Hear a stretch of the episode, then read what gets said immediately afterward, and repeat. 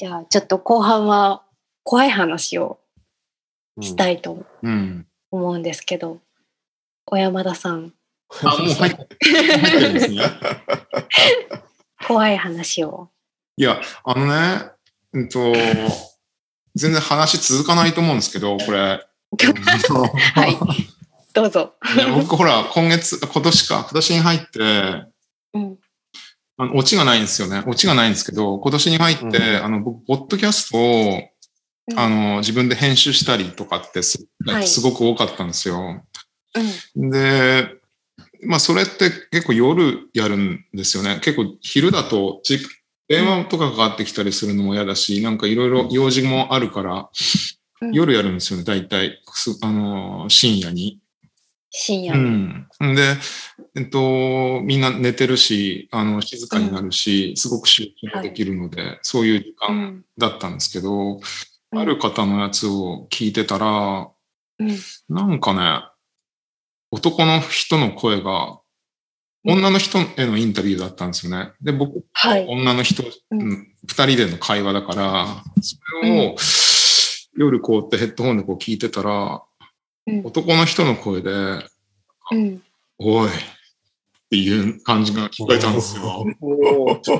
ゾクッときますね。あれ？って思って、思ったんだけど、あれ？そのままあれぐらいだったんですか？怖ってなんなかったんですか、うん。で、その時は、そで、もうちょっとこう続いたら、また、おーいとかって言うんですよ。えー。うん。これがすごい怖くなって、それで。あの、そこの部分丸ごと切ったっていう話です。言っちゃったんだ。えそれはあのお相手のインタビューした方におお伝えしたんですか？伝えてないです。伝えてないです。それなんで言わなかったんですえ、かなんか、伝えるのも嫌だったっすね。なんか怖くて。で、それ以降僕ちょっと、その、ポッドキャストの編集をしたくなくなったんですよね。また聞いちゃうかもって。うん遠藤さんとかそう、ね、なんか、そういうの、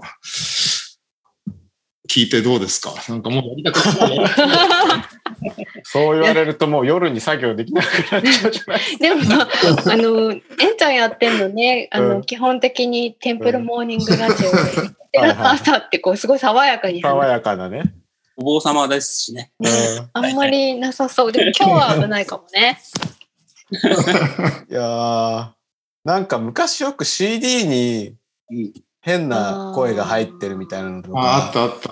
流行りましたよね。まねドリカムとか。レベッカのあ、ブレベッカ。うんうん。うんなんだオかポストもあるのフコース。あ、オフコースの。うん。はい。ああいうのなんかもう最近全然なくなっちゃったけど。なんかそれってもしかして、あの、配信、ストリーミング、サブスクになっちゃったからかなとか。いや、しデジタルのせいでしょう。だって心霊写真デジカメができてなくなっちゃった。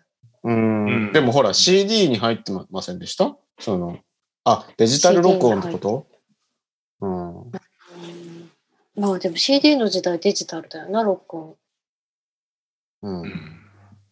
そうそうそうそう。でもね、なんか心霊写真ってなくなっちゃったなって思ってたら、この間なんか、そういう人の怖い話っていうか、その心霊的なお話をずっと聞いてる、聞いて書く作家さんのインタビューみたいなのを偶然読んでいたら、うんその方がおっしゃるには、そのなんか怖いことがある現場に行って、動画撮ってたらオーブが映るって言ってました。うん。で あとなんか、うん。その何かをその調べようとするとなんかこう邪魔が入って邪魔が入ってそのその人の身にはおかしなことが起きてるんだけど他の人に共有しようとするといやなんか話せなくなったりいろんな邪魔が入るんだっていうお話うん。をする方にその取材に行かれたんですって。うん。でそんでなんか写真を撮ったら何かが写ったんだけど翌日になったら全部データが消えてたって言ってました。うん。新しいなって思って。あーそのや心。霊写真系の表現も。はいはいはい。データ消えちゃうデータ消えちゃう。でうん。家に帰って夫にも見せたのに翌日なくなってたとかねえ夫は見てたんですか？夫は見たらしいですそこまでは。ううん。だから、あの、変わってきてるんだなって思いました。うんなんか、登場、お化けの出方が出方がそうそうそうそう。現昔。はこうね、ここに映ってましたとか。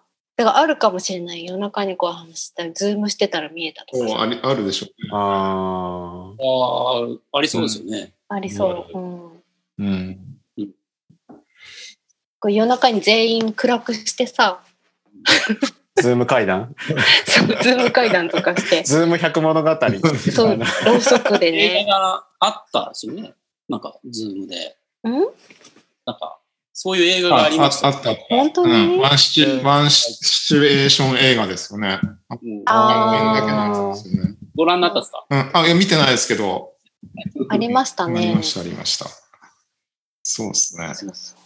だから、お化けさんたちというか、まあ、こちらの感知能力なのか、環境が変わったらやっぱついてくるんですね。うんなんかしら。そうですね。うん。絶対なくならないと思いますね。ん？どんだけ科学の世の中にうん、そういう心霊なんとかっていうのは。うん。うんいや、だからなんか今日ふとね、思ったんですけど、うん。うん、なんか、なんか妖怪とかお化けとか幽霊とかね、なんかうんいきなり、今日、すべて否定され、なんか否定されて誰も信じなくなるみたいなことがあったとしたら、うん。なんかすっごい寂しいし、うん。でもなんかそういうことって今までされてこなかったんだなっていうふうに思って、そうですうね。んう、ん。なんか、ね、なんだかんだ、未だに、ね、そういう、だって、妖怪ブームとかってもうね、ずっと言われていて、来て、来ていますけど、ややっぱりなくならないし、ね、鬼太郎もずっと続いてますし、うん。うん、なんかそういう意味で、社会に必要なのかなとか、必要、うん、必要っていうかなんか、うん、なんか、みあの、京極先生が最近のインタビューで、お化け、お化けは不要不急の塊ですみたいなことを言ってて言ってましたけど。確かに。だからなんかこういうね、今コロナのこういう大変な時には、あの、うんお化けの出番はない、ないんですよね。やっぱうんり、シャレになんないんで。うん。うん。だからやっぱりこういうのが、まあちょっと一段落して、その世の中の人がそういった悲しい出来事とかを俯瞰できるようになった時に、お化けの出番で、うん。そういうなんか一切をお化けに引き受けさせて退治しちゃうみたいな。うん。なるほど。うん。なんかそういう意味での、その、まあね、よく、あの、社会的装置であるみたいな話もありますけど、やっぱり世の中の辻褄が合わない出来事を、うんあの、こう、妖怪とかお化けとかに、こう、うん任せて、うんあの、退治しちゃうみたいなね。うんうんううん。ん。なんかそういう側面もあるっていうのは、僕結構妖怪の好きな部分の一つだなっていうふうに思うう。ん。うん。ね。なんかその世界中の、まあ、いろんなことをたくさん知ってるわけじゃないんですけど大概人類学とかでもいろんな国のいろんな部部族とか民族のお話の中でも必ずそういう霊的な存在だったりとかうん。なんか、まあ、妖怪じゃなくても妖精さんだったりとか、うん。あの出てきますよね。なんかだから絶対なんかこう一切そうにじ人間以外のそういった存在をあのありませんみたいな文化ってあるんですかね。うん。うん、やっぱりなさそうっていう気がするんですけど。なんか、なんかそういう、こう、曖昧で、なうん存在っていうかね、まあさっきも曖昧っていう言葉が出てきましたけど、うん、うん。なんかその。うん。すごくそういうなんか要素がきっとあるんだろうなって思って。うんうん。なんかでもそれって人間ってどの段階で死として認めるかみたいなこととセットな気がしていてうん。例えば今私がこの場で死んだからってこう完全に終わるわけじゃないみたいなうん。さっきのその小山田さんのねおっしゃっていたたくさんの方が亡くなった場所でその幽霊とされるものがよく話されるようになるみたいなことと同じでなんかその死んで全部終わりっていう風に急になれないっていうところのそういうところが生み出しちゃうこう淡いの部分みたいなのとか、うんなんかそういうのとちょっとセットなのかなって思ったりするんですけど。うんなんか何年か前に、近所で、あの、あの、すごい交通事故があったんですよね。その飲酒運転絡みで、で、数台がそれに夜中深夜なんですけど、それに絡んで4人亡くなったんですよ。で、その4人亡くなった後に、うん、まあ結構そ、そこに幽霊が出るっていうのをよく聞くようになって、で、えっと、他の、まあ多種のお寺さんなんですけど、の檀家さんたちが、まあ、その多かったらしくて、あの、その方のところに、まあそこをちょっと幽霊が出るから困るからって相談されて、そのお寺さんがその場所で何回かお経をあげたらしいんですけど、それでも見えるんですっていう話が、相談が来て、で、僕、まあちょっと仲いいから、あの、いや、困っちゃったって言って、何回お経をあげてもそこに幽霊が出て、そこに相談が来るみたいな話されて。それ、お寺さんからご相談があったんですか？あの、同じぐらいの年のなんですけどね。うん、何回そこでお経をあげてもちょっと幽霊が出るどうしたらいいんだろうね、みたいな話で、そう、うん、まあ相談っていうかそういう話になってね、うん、いやこれみんなでやるしかないね、みたいな話とかしてた。みんなで。いろんな宗派で、はい、あの、やってたんですけど、うん、なんか、みんなで、と、みんな同じような幽霊を見るんですよね、やっぱり。へえ、どんな幽霊なんですか？その多分亡くなったその女性の方とかの、はい、姿なんでしょうけどど、全然関係ない人たちが同じような幽霊を見るっていう現象がすごく不思議で、うん、で、それ、えっと、あれなんですよね。えっと、まだ、その、解決してないんですよ。要はその、事故の原因となった人が認めてないんですよね。なるほど。で、それって、その納得のいかなさとかが、うん、そこにずっといるんだろうなって思うと、うん、なんかこのみんながこう納得いくときに、うん、時間っていうか、そういうなんかきっかけがあって、うん、あの、その幽霊が消えていくのかなって思うと、なんかその、幽霊ってなんか非常に、その、ね、なんだろうな、こう、悲しみっていうんですかね。納得のいかなさみたいなのとか。この地域にいる人たちがみんな共有してるっていうのが、なんか、うんうん、あの、面白いというか、あいうものなんだなって思ったりして、だから、うん、根本さんさっき言ったみたいになんかまだ死んでないっていうか、うん、いうところがなんかあるんだろうなと思って、うん、うん、最近聞かなくなりましたけどね。うん、そうやっぱりあのうちのさっきの比列校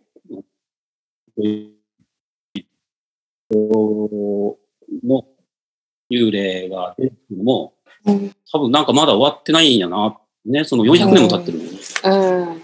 ただその、こうやって、あの、枕元に立ったので、お経読んでくださいとかって言いに来る人がいるっていう事実が、ここであった事件がまだ、なんか終わってないんだなって思います。すごいですよね。もう400年以上。400年経っても終わらない。うん。凄まじさがあったんだろうなと思うんうん。ただなんか、幽霊とかってそういう、ね、なんか、それもご縁のあった人のところに出てるのだか なんだかよくわからない、そうですよね、うん。でもやっぱり実際出る人たち、ね、見る人たちがいて。うん。あなんかこう、やっぱこの世は分かんないなって思いますよね。わかん確かに。なんか受け止められなさみたいなものっていうのが、こう一人で無理だしみんなで受け止めるしかないみたいなところがあるのかなって思うんですけどあのあんまりたくさん度も見たわけじゃないんですけどお能を見た時に、お能ってめっちゃ幽霊出てくるってほとんど幽霊ですよね。で、まあ、大概こう戦で負けて首を落とされたとか、悲しい思いをしたとか、でこう不合非業の死を遂げたとかそういった物語をこう延々と幽霊がこう恨み事を語ったりするのをこう坊さん役の人が聞いていたりとか敵の人が出会ってこう語られたりとかっていうパーツ形を取りながら、まあ、実際聞いてるのは私たちですよね。でそれだけこう死者の語りって聞かなきゃいけないものなんだよっていうことが、まあ、長い間芸術としてこれだけ続いてきて消化されていてっていうのは、まあ、この国の一つのあの、まあ、芸術の形として聞き続けなきゃいけないんだよってことなんだろうなって思いながら、あの鑑賞してたんですけど、なんかさっきの小山田さんのお話とかの秀次公みたいな非業の死ですよね時の最高権力者がそんな目に遭うみたいな大ショックとかみたいなのをどうやってこう受け止めていくのかっていうことでもあるしまあその経験に重なる人たちの思いもそこに乗ってきたりとかして、でまた自分もそういう目に遭うかもしれないっていうのとかこういろんな意味でこう一緒に聞いていくってことが起きるのかなって思うんですけど、やっぱそういうものがなんていうか割り切れなさみたいなのを受け止めるなんていうんですかね時間だったりとかみたいなのがこうそういうこう説明できない存在としてずっとこう社会にあるってことなんでしょうかね。うんあこう平たく言っちゃうとこう忘れたらいけないことなんじゃないですか。うんうん、あ忘れてしまった時はもう解決している時なのか。うん、わかんないけど、それをずっとあの階段のような形でも語り継いでいって、継いでいくっていうことがまあなんか供養にもなるのかもしれないし、うん。うん。それはやっぱり、続けてあげなきゃいけないのかもしれない。うん。うん。でも僕見たことないんですよ。うん。うん。うん、私もないと思います、多分。恐山、恐山によくいらっしゃる南直斎老師も、幽霊は見たことないって言ってました。探しに行ってるみたいですけど。探しに行ってんのか。探しに行ってる姿を見られて自分が幽霊だと思われてるってあ、ちょっと、ちょっと見えるかも。細くていらっしゃるし。そうそうそう背が高くて、スラッとされているので。みんな楽しい。だから、うん、階段好きな人とか、妖怪好きな人とかって見たことない人ですよね。うん、あ見たい、うん、えでもね見たことないけどあここやばいなっていうのはありますよ。あなんかここあんまりよちょっと口聞かないで通り過ぎた方がいいかもみたいな,、なんかそういう怖さみたいなのとかはありますけど、ないですか？その。あんまり自信ない。そういう意味ではなんかやっぱりこの3人は鈍感かも。全然気づいてないかもしれない。あ、でもね、この間は山田さんと一緒に行ったあの、ね、あそこの河原。あ、川倉地蔵ですか？川倉地蔵。はい。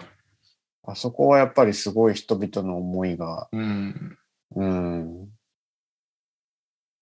あなんかこうあるなーっていうのはね、なんかやっぱり漂うものがか、うん、感じられますよね、なんかね。うん。重すぎますね。うん。なんかほらそういうちょっとここ暗いかもとかここ空気重いかもみたいな、うん、なんかあるじゃないですか。うん、あ遠野行った時ありましたね。ありましたか？遠野で？遠野にその絵本の兵庫さんの絵本の取材で行って、うん、そのなんなんすかね。怖いとかじゃないんですけどその、うん、えーあるじ有名な神社行って菅菅原神社っていうのがあって、うん、えー、柳田国夫が行ったりしてるようなそういう、えー、とこでで山人の目撃談もあるっていう、山人の本、はい、で、まあ、取材に行ったんですよね。だから、その、あの、急に風が吹いてきて、そこの風が、うん、で、それもすごい晴れてたのに、わーってこう風が吹いてきて、しかも神社の方からこう、吹き当たってきて。で、まあそれでもまあお参りだけして写真撮って帰って、ふっと振り向いたら、その、神社の上だけ晴れてるんですよ。で、こっち、その自分の上は割と雨が降ってるんですよね。へー。火が差し込んでるんですよ。っていうのを見たり。うん。うん。ああ、だから、なんですかね。ここはやっぱ神聖なとこなのかもっていう。うん。かな。うん、あれ？なんか、ガクさん、泉教科記念館でイベントするたびに雨降らしたりしてませんでしたっけ？あの時、いや、そあそうそうそう。嵐だっけ？うん。いろんなことが起こりましたね。ましたよね。あれね、国本さんが言ってたの覚えてる？その、傘を、止まったところで傘、はい。な、なんつってたかな。すごい階段めいたこと言ってましたよ。私が？うん。え、全然覚えてない。えー、宿を、まあ、チェックアウトして、うん。に、うん。カバンに傘が、いつの間にかこう、知らないか。入ってたえー、え、それ何？金沢のこと？金沢そうそうそう。うん、泉鏡花のイベントをやって、で、美、う、さんにその時、あの、ライターのような形で、そうそうそう。で、うん、で、その、それが終わって一夜明けて帰る時に、うん、なんかその、事件が起こったんですよね。そう、なんか全然知らない傘がカバンに入ってたんですよ。折りたたみ傘が。それもだから、下野さんは、そんなに怖い話としては語ってなかった、全然思ってなかったよ。なんで？みたいな。それ絶対あのありえないじゃんと思って。大変でしょ。いや、あの傘どうしたんだろう結構いい傘だったんですよ、しかも。なんかしっかりした傘が入ってるみたいな。なんかちょっと僕はその話聞いて背中がドクドクとした。そうなんだ。いや、なんか、教科がなんだっけ？教科関係で必ず、なんか、泉谷さんが最初に、泉谷さんがいらっしゃっあの、一緒にお仕事されてたデザイナーの泉谷さんが初めていらっしゃった時も嵐だったし、とかって、なんか嵐の話をされてて、やっぱ教科だから嵐なんだね、みたいなことを、普通にその、ずっと教科の研究されている、あの、学芸員の方と、あの、学さんがキャッキャ喋ってた。私そっちの方が怖かったですけどね。なんかで、必ず、あの、泉教科の大事な日には、土砂降りがあるんですよ。うん、必ずの大雨が。うん。まあ、ほんで、それは僕らにとっては、ほぼ普通のことなんですよ。そうそうそうそうそう。うん、普通は違う。なるほど。でも私別にか傘いつも入ってない。僕にとってはその次の朝の杉本さんの何気ないすっかり忘れてましたね。なんかしかも私その傘、なんかこれよくわかんないけど、カバンに入ってた傘だから、あの使っていいよって人にあげた気がします。あげちゃったんだ。なんかちょうど雨が降って困ってる人がいて、ああなんか余ってる傘あるよって。余ってる傘。なかなか余ってないですよね、傘ね。だって、いつ入ったか分かんないかどこに返していいかも分かんなかったし、うん、うん、自分で使うのはちょっと気持ち悪いし使ったかもしれないなんかよく覚えてない。だからなんかそういう話ってこう、聞く人次第なんですよね。まあ、そうかもしれないね。怖いと思うことって、それぞれちょっとずつ違って、その人の置かれてる状況によって、うん、えー、それがなんかこう、あの、階段とかなんだと思います、ね、うん妖怪の発生のメカニズムとも関わりがあるような気がしますね。うん、そういう。ね、なんかそういう。うん、聞いた話そうそう。聞いた話ですからね。うん。なんか、まあ、人間が物に命を与えちゃうみたいなところは絶対あるし、現象に対してもそうなんだろうし、うん、うん、人間に対しても本当はそうなんだろうなって思うんですよね。この人はこうだねっていうふうに与えていくみたいな与え合うみたいな役割とか、うん、こういう存在だっていうのを、まあ、与え合っていってタレントみたいな人が生まれるとかっていう多分こうメカニズム的には共通する気がするんですけど。うん、うんなんかやっぱり人も物も、うん、あの化けるんだと思うんですよ。うん、確かに。変と。うん多分ずっと同じままでいられないんだと思うんですよ。無情ですね。無情だと思うんですけど、うん、であのー、昔話とかで、うん、あのよくあるあの自分の母親がえと漁師の人がいて、はい、えー、すごい優しいお母さんだったけど送り出して山に送り出しててえー、で、行きがけにその、今日は弾を何発持っていくみたいなんで、連絡されて、で、あの、いや、4発だよとか言って、うん。たら、すごい山の中で化け物にあって、うん。殺されそうになるんだけど、うん。4発使っちゃって、でも向こうに通じなくて、うん。いつもその、護のためにもう一発持ってるやつを、うん。で、助かるんですよ。はい。帰ってきて、で、お母さん今日はこんなことがあってって言おうと思ったらお母さんが血まみになって死んでたっていう。あって、それは化け猫だったみたいな話なんですけど、でも多分あれは人間も多分そう、年を経るとよくわからないものになるっていうことなんです。年を経るとですか、うん、うん。っていうのがうちの母なんかが今、えー、老人性のうつ病になってうん、あのやっぱり若い頃の母とは全然違っちゃって、うん。まあ、そんなあの、あの、化け猫だとかそういう過激な方じゃないんですけど、えー、まあまあ、あの、あの、にこやかに奥にずっといるんだけど、人には会えないとか出てこれないとかっていう。状況になってるんですけど、そういう、なんつうかな、人間ってこう、勝手な思い込みで同じようにいると思ってるけど、変わっちゃうことがあって。変わっちゃいますね。うん、そういうことをそういう昔話とかで、うん、のかなと思ったり。なるほどな、うん、そうですね。まあ。何が変わっちゃってる可能性があるなと思って。それはわからないな。あの私、あの、アイヌの人たちの民話がすごく好きで、で、神様がそこら中に宿っている。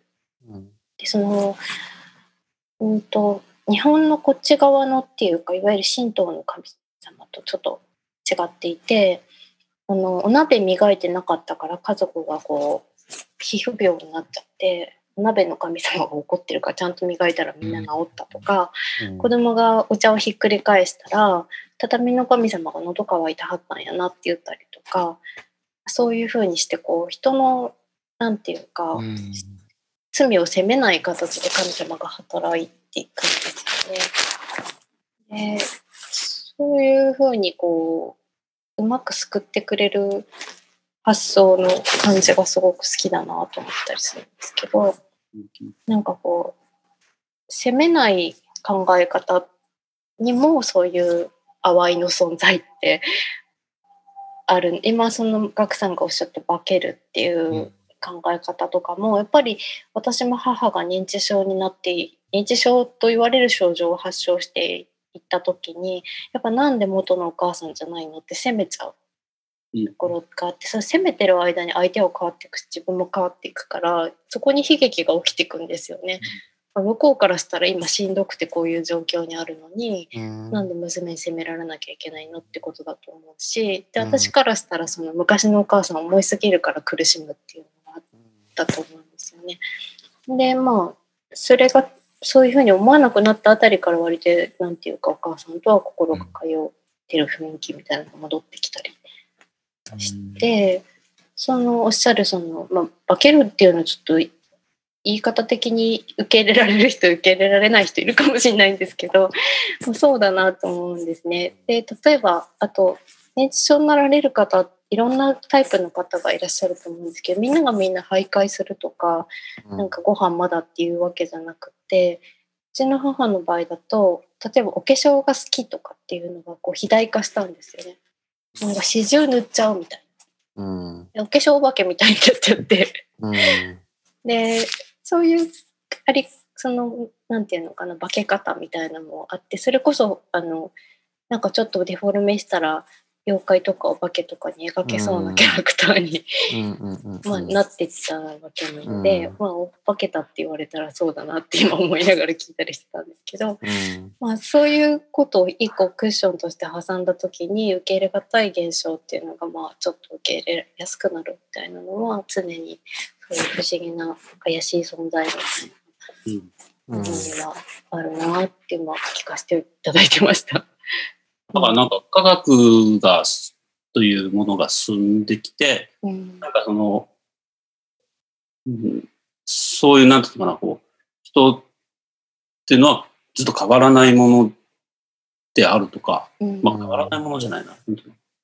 こうこうん、ずっとその性格が変わらないのが当たり前だとか、なんかこう、みんな思い込んでるような気がするんだけど、ね。その本当は、やっぱり商業もちろんどんどんどんどん変わっていって、それを認められないと悲劇が起こるんですよね。うん。うん、これが、なんでそうなのかっていうのは、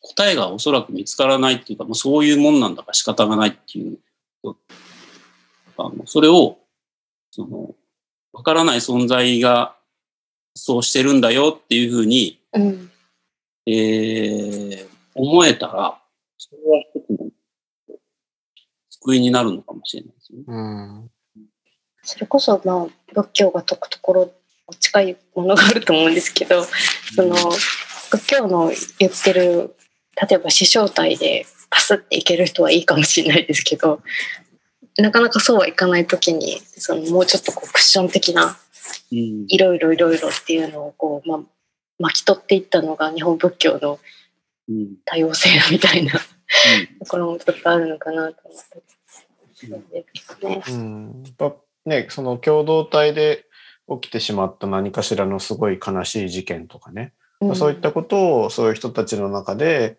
うん、まあなんかこう説明つけるというか都合をつけるとか、うん、うん、まあ、そういう経緯で、そのそれに何かしらの名前をつけてうん、あのそれが妖怪になるっていうこともあるんですよね。うん、それって結構本当にさっきの粉木じじの話じゃないですけど、うん、あの突き詰めていったら一人の人にたどり着くとか、うん、あのそういうことも、まあ、まあなかなかそこまで古くたどるのは難しいかもしれないですけど、まあなくもないっていうところがあって。だからその嘘と本当がすごい入り混じってて、うん、なんかそのやっぱりその嘘と本当が混じって、混じったね、様々がこう折り重なって、なんか妖怪になっているみたいなところがあってですね。うん、結構そういうのを、なんか事例をこう辿っていくっていうのが、うん、まあ面白かったりして、うん、うん、そういうのがなんか結構僕、妖怪が好きな理由の一つだなっていうふうに思うんですよね。まあ、うん、まあそれをやったところで別に何にも意味はないし、まあ意味はないんですけど、意味はないんだけど、うん、うん、でもなんかその行為が結構そうやってるうちにいろいろ知恵がつくというか、うん、まあ歴史とか地理とか、うん、宗教とかね、そういう本当に様々な要素を含むので、うんまあ、本当趣味としては最高だと思うんですよね、妖怪って。妖怪は趣味として最高と。最高だと思います。うん、うん、これ以上知的好奇心を刺激される存在はないですよ。うん。うん、いや、でもさ、えんちゃんさ、結構辿ったりとかさ、するの好きじゃん。うん、音楽もそれで聴くじゃん。そうですね。うん。でそういう意味では音楽とか他のジャンルにない妖怪ならではの魅力って何なんですか？うん。でもやっぱりそのね嘘と本当が混じってるようなところじゃないですかね。うん、うんなんか結局なんか実態はないじゃないですか。目に見えないことなんで、音楽とかはね、もう明らかに実態があるので、ね。ね、一音一音分解すれば、なんか、たどり着く、こういう音がこういう風になってるんだなっていうのがね、あの、その、感じられる、わかるっていうのがあるけれども、やっぱりその目に見えないからこそ面白いし、うん、うん、で古いことだったりねしてなんていうか確かめようもないこと、うん、うん、確かめようもない曖昧なことをなんかこうワードコーダ言いながらなんかそこに迫っていこうとする、うん、うん、でもそこには絶対たどり着けないですよね。何もないから、だからそうそういうとこが好きかな。なるほどな、はい。長田さんがすごいうなずいてるんだけど。本当ですね。うん。そうなんですよね。確かめようがない。うん。確かめようがないことをなぜか確かめようとしているみたいな。うん。でもそれ本当最初の始まりのその妖怪いるかいないかっていう僕のその幼稚園児ぐらいの時の、うん、あのところから全く進歩してないんで、うん、まだいるかいないか分かんないそっか。うん。なんかでも無前提にまあいるんじゃないのみたいなふうに私思ってるか な。なんかちょっと時代的にアップデートできなくていなくなった人たち妖怪さんたちもいるかもしれないけど、うん、まあまあいるんじゃないかなみたいな感じはなんかありますけどね。新しいの出てきそうですよね。新しいのいるでしょうね。中川さんあたり、新しいの作ってくれたらいいじゃないですか。新しい妖怪です。新しい妖怪。ねえ、でもね、妖怪って難しいですよ、書くのね。うん、その結構、妖怪絵師の人とかいっぱいね、今、うんうん、ますけど、なんかその、鳥山石燕の書いてるやつとかを見ると、遠藤さんがさっきおっしゃったいろんな意味がそこにはあるから、うん、無根拠に形作れないんですよね。うん、で、そうそうそうそう、なんかそういうものじゃないと妖怪じゃないと思うし、うん、なんかそれをなんかその形作れるほどまだその力量がない、ないですよそうですよね。やっぱりその、妖怪現象をね、ぐ、ぐ、具現化したものが妖怪なので、現象がないと妖怪作れないのかなとか思っちゃいますけど。えっと、なんか、究極のグラフィックですよね。うん。うん。うん、なんかこう、スマホ系の妖怪とかもそろそろいいのかなって思うんですけど、そういうのはどうですか？うん。ね。難しい。ちょっとなんかデジタルと相性悪そうなイメージ、ね。なんか妖怪、ビックリマンとかになっちゃいそうですね。それなんかあ確かに。スマホをなんか妖怪化しようとする。なんか、は簡単なんですよ。うん。妖怪ブルーライトみたいなね。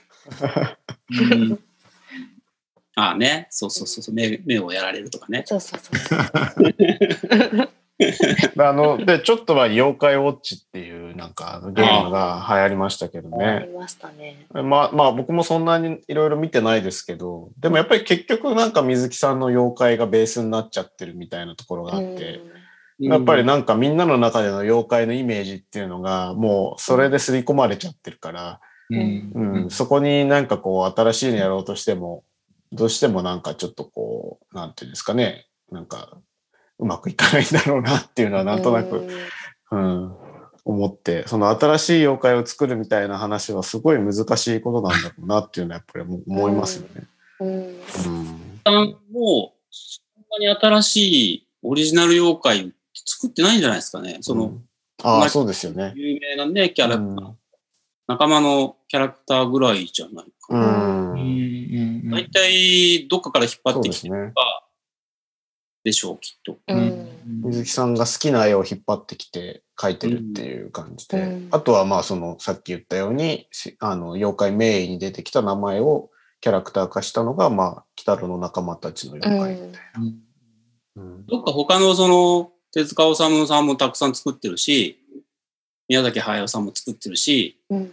ドローン煙幕みたいなのもあったし、妖怪ものってあるんですけど、うん、みんなやっぱどっか嘘なんですよね。うん、鈴木さんのやつだけがなぜだか本物に見えるという。うん、この、そう。ね、あれ不思議ですよね。その、妖怪図鑑の中にドロロンエンマ君の、出ない。猫猫像とか。なんか、こう、水木さんだけがノンフィクションで、ね。あとフィクションみたいなイメージありますよね。ね。なんですかね。そこがすごいんだよ、やっぱり。もう水木さんが妖怪だったんじゃないかって話ですよね。ああ、そうですよね。うん。あの、志村けんが、なんかちょっと考えてたんですけど、妖怪の話って、うん、志村けんさんが亡くなったじゃないですか。うん、はい。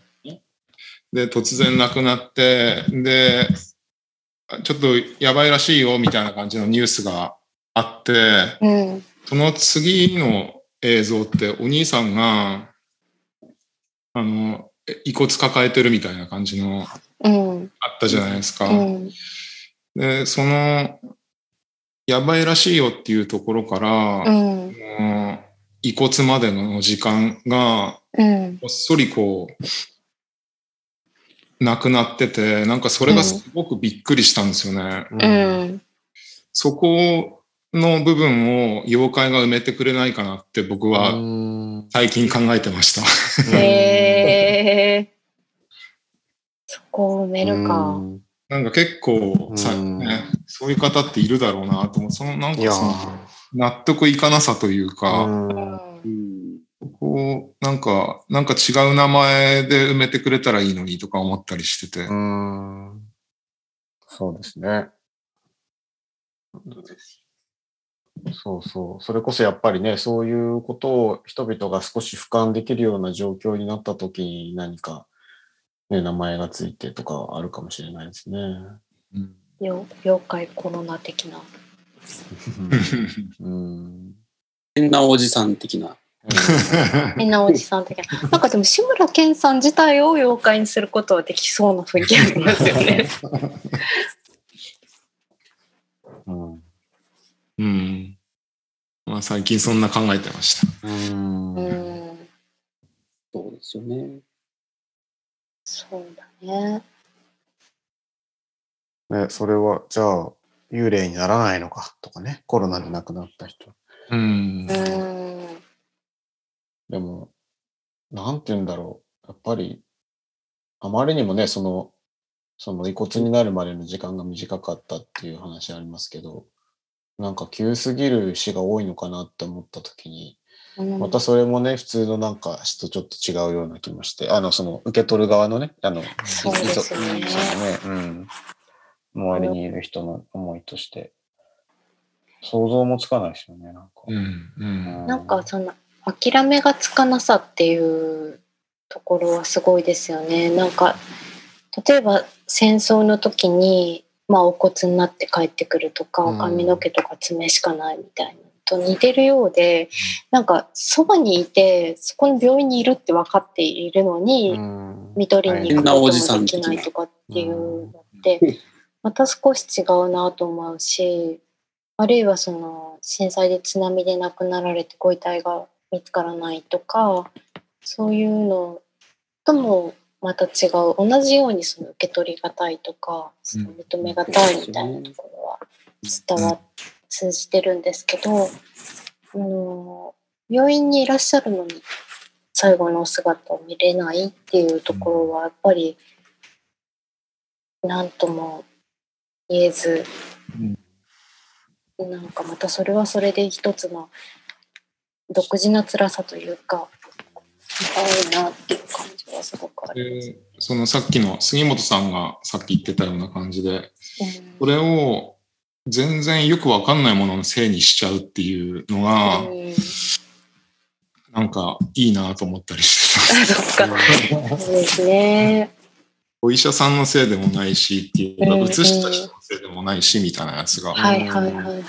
だから全部丸ごと受け止めてくれるなんか妖怪みたいなのがいたら。そうですね。でもどうなんだろうでもなんか 死の部分につながると妖怪とかってすごく難しいなっていう気がしていてあのそのアイヌのたくさんの民話の中でこれすごいなって思ったのが一個あってそのアイヌの人たちって北海道なので冬の間に男性が漁に出かけるんですねでその間飢えないようにいろんな準備をしていくんですけどあの、まあ、そのそこんちのお父さんはあの神様光の神様からお借りした道具を持っていてそれを持っていたらいくらでも狩りができるってすごいなんかでもこれ以上やったら災いが起きるからここまでにしなさいって戒めがあるんですけど、あのつい楽しくなっちゃってやりすぎちゃうんですよ。でで帰ってこない間にそこのお母さんはなんか、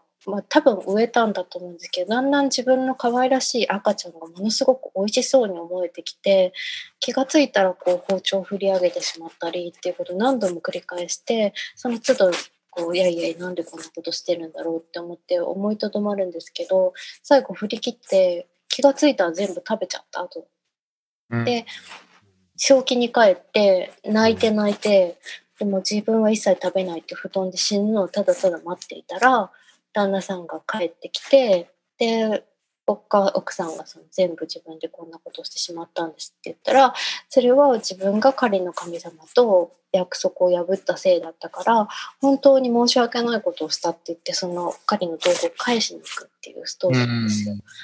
で多分実際に起きた植えて子供を食べちゃった。っていう話がおそらくあるんだろうなと思うんですけどこの物語に悪者がいないすごいな。ってそれだけみんなが同じような苦しみを味わう時にその物語でこう癒していくというか受け入れていくみたいなことが起きたんだろうなと思ったりしていてそれをこの 大きい社会とか世界規模でそんな物語を紡ぐのはかなり難しいとは思うんですけど、うん、まあなんかそういうことですよねきっと。うん、幽霊はね結構個人と紐付けられて捉えられるもので、うん、うん、まあ、共同体においては妖怪っていうような風に僕は捉えてるんですけども、うん、うん、確かにね今回の話はちょっと大きすぎるかもしれないですね。そう世界的なとこなので。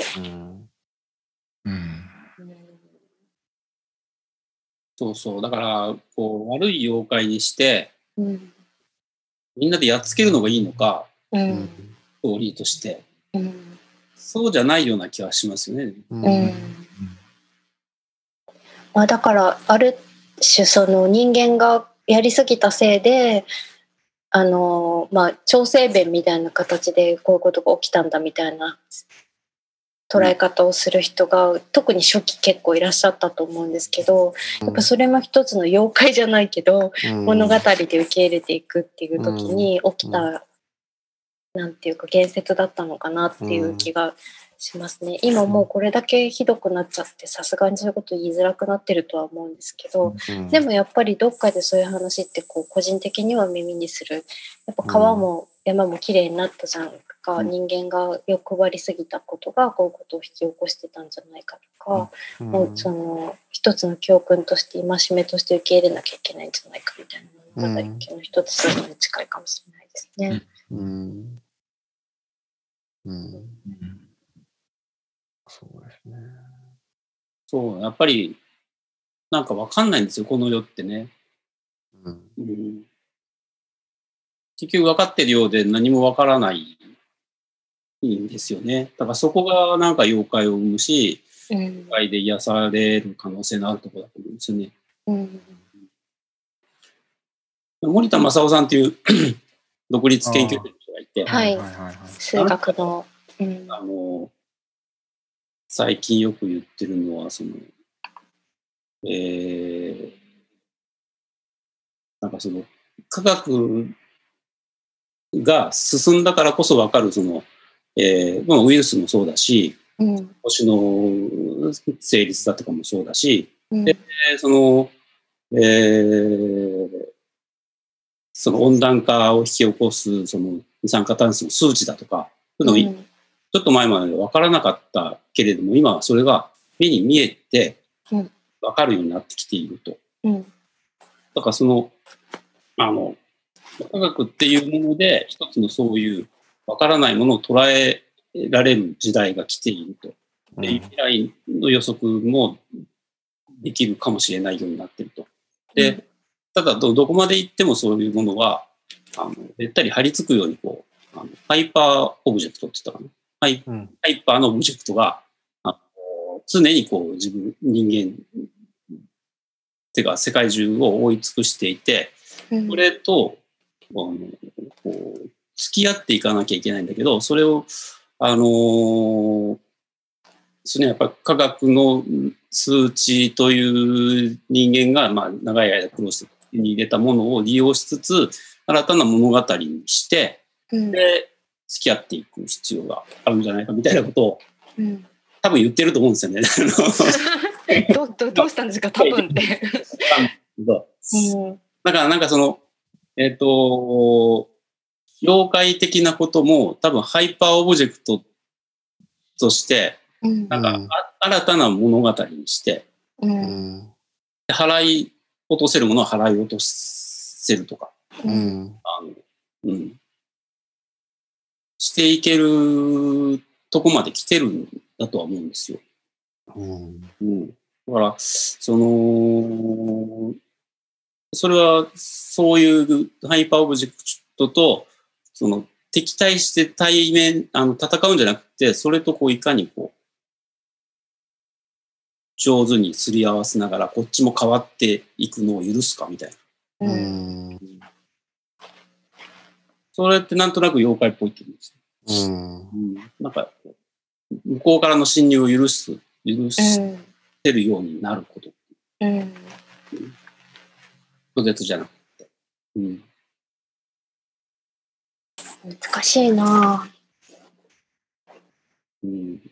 ウイルスも、あれ、許したさないと、本当の解決にはならないのかもしれない。まあ、そうですね。受け入れ、どうやって受け入れていくのってところでの、その、妖怪さんいらっしゃいっていう とこだと思うんですけど、あの、なんかこう、そういう科学みたいな話ってやっぱり全員が理解するの難しい、うん、けど妖怪さんたちって子供からおじいちゃんおばあちゃんまでみんなまあ分かんないってわけじゃないっていう、うん、そこがすごい大事なんだろうなっていう気はしますね。うん、私もついついその仕事柄新しいカタカナ用語とか英語みたいなね専門用語を使うようなことをしてしまうんですけどすごい妖怪とかすごいなって思いますよね。誰でもわかるよ。あの、うん、ね、小豆洗いって言ったら小豆洗ってる音がするとか。うん、まあ、今こう、ちょっと小豆わかんない人が子供とかにいるかもしれないですけど、ね、あんま見なくなってるかもしれない。うん。うんね。うん、そうですね。妖怪をこう感じれる人で居続けたいですよね。うん、そうですね。本当に。そう。かん会ったことないけど。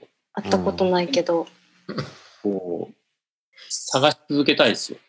そう妖怪感度ってやつですね。妖怪感度。容器が。妖怪アンテナにできるっていう。ちゃんとこうピッて立つようにしとかないといけない。ジモスさん立ってるよみたいな。え？ジモスさんの髪の毛立ってるからいるんじゃないみたいな。いるんじゃない そう。そうですよ。大阪神社とか。大阪神社とかね。火飲むおばあさんとかいるいるから。うん。いや、でも、なんだろうな。いや、なんか前もこのポッドキャストで私話したと思うんですけど、うん、その、知り合いのお姉さんに幽霊いるのかどうかって話した時に、本当に全員が幽霊か幽霊じゃないか分かんないでしょって言われたのすごい響いてて、なんか妖怪見てるかもしれないけど見てても分かんない見てないかどうかも分かんないすごいいつも思いますよね。この中に実は4人のうち私妖怪だったとか あるかもしれないですね。うん、じゃあ今日は皆さんありがとうございました。最後にですね、3人からそれぞれに、あの、まあ、聞いてくださってる皆さんにご紹介する妖怪メディアを一つずつご紹介いただこうと思います。じゃあ、まずは、えんちゃんからお願いします。はい、はい、もう、妖怪はね、本当にいろんなメディアに登場しているので、本も映画もね、絵も、まあ音っていうのはあんまないかもしれないけど、いろいろあるんですけど、うん、まあやっぱり、その、なんていうか入門編じゃないですけど、あの、触れていただくためになんか最初にい。いなと思うのは、やっぱりどうしてもやっぱ水木しげる先生の先生の。漫画かなっていうふうに思うんですよね。はい。で、ね、水木先生もたくさん漫画作品ありますし、まあ今、全集が、ね、出たので、結構、はい、まあいろんな作品に触れやすい状況にはなったなっていうふうにまあ思うんですけれども、まあ、そんな中でも最初に読むといいなっていうふうに思うのは、はい、えー、ノンノンバーと俺。ノンノンバーと俺。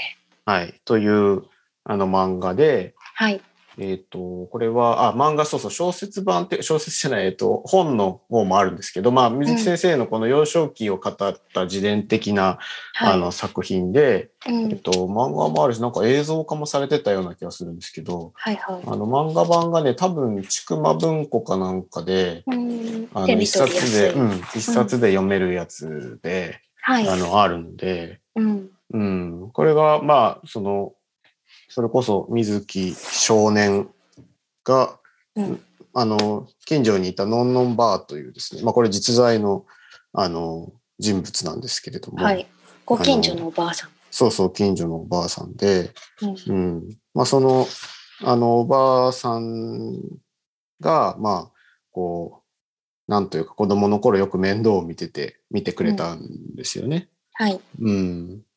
そうなんですよ。で、そのおばあさんにやっぱり結構いろいろこの世とあの世のことを教えてもらったりとか、うん、うん、なんかそういうあの話なんですけれども、うん、まあ、すごくこう、まあ、この世とあの世の話とか、まあ、本当に妖怪というものを理解していく上ですごくベースになるような、あのお話で、まあ、少し泣けてあのとてもいい本なのでおすすめします。はいありがとうございます。また後でノートに、はい、そうですね。なんか、はい、あのリンクを貼りたいと思います。はい、ありがとうございます。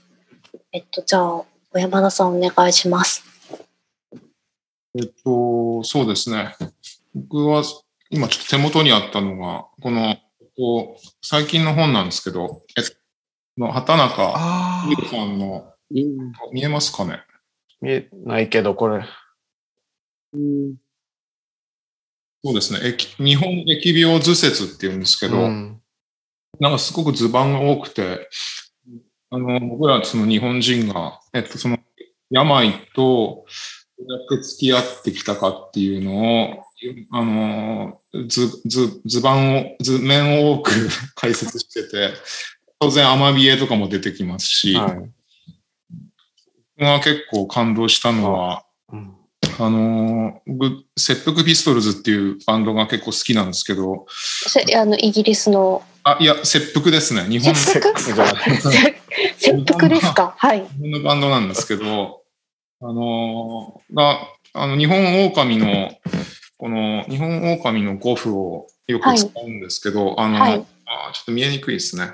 で、そうです、それ、うん、それが、その狼の古符が結構昔からあって、これはコレラ退治の古符だったとかっていうのが分かったりして、結構好きな本なので、これ、はい、あの、紹介します。ありがとうございます。さっきのお話にもちょっとつながりそうですね。そうですね。うん、僕も、あの、欲しいなと思って欲しい本リストに入って。なるほど。ちなみに。あの、民族学者の方ですよね、畑中先生。あ、そうですね。ええ、はい。はい。はい。面白いです。ありがとうございます。じゃあ最後に学さんからもお願いします。えっ、と、僕も本なんですけど、はい。えー、山階っていう山の階。うん、はい。おこれね、見えます。あの、えー、大和渓谷社から出てるんですけど、大和渓谷社から、はい。で、もう書いてる人が、はい。えー、その、またぎとかを、またぎとか漁師とかと追いかけて、うん、えー、を残してる方みたいなんですね。はい。で、結構よ、その山で、はい。人とお酒を飲みながら話してると、必ず不思議な話を。はい。で、それが面白いので、あの、書き留めていったのが最初みたいなんですけど、結構現代の話なんですよね。うんうんうん、で昔話じゃない。昔話じゃないんですよ。うん、で、でも、マタギの人たちが語る、あの、不思議な話で、山であった不思議な話なんですけど、はい。えー、結構狐とか出てくる。狐に化かされた話が、案外たくさん出てきていたり、うん、どうかと思うと、うん、あのー、カーナビカーナビ、うん、あの山道を走ってたら、うん、あの設定したところがどんどんどんどん離れていくとか、その山,、山奥に連れて行かれるようになって、はい。でのところで、あの、おかしいと思って、引き返すとか。カーナビ、カーナビ使って化かしてくるんだ。そうなんですよ。新しい、さっきの話じゃないですけど。ね、新しいでしょ。新しいな。うん。でも非常に昔話チックだった。そうですね。すごいなこれすごくね、うん、おすすめです。なるほど。妖怪、妖怪な現象っていうのが今でも山の中にはあるんだなと思って。ああ、面白そう。山なんだ。うん。うん、山。山がいいんだ。じゃあ、今日はもう、いっぱい怪しい話を語りました。ありがとうございました。それぞれの身に何か起きないかっていうこととか、はい。はい、あとは僕がへね、編集するときに変な変な音とかの声が それが怖い。もう今日はとりあえず何もいじらずに寝ます。そうですね。今日はやめた方がいいかな。はい、はい、じゃあすみません。あのガクさんも山田さんもありがとうございました。ありがとうございました。はい。それじゃあまた。はい。はい。お会いできる日に。はい、ありがとうございました。皆さんもありがとうございました。はい、失礼します。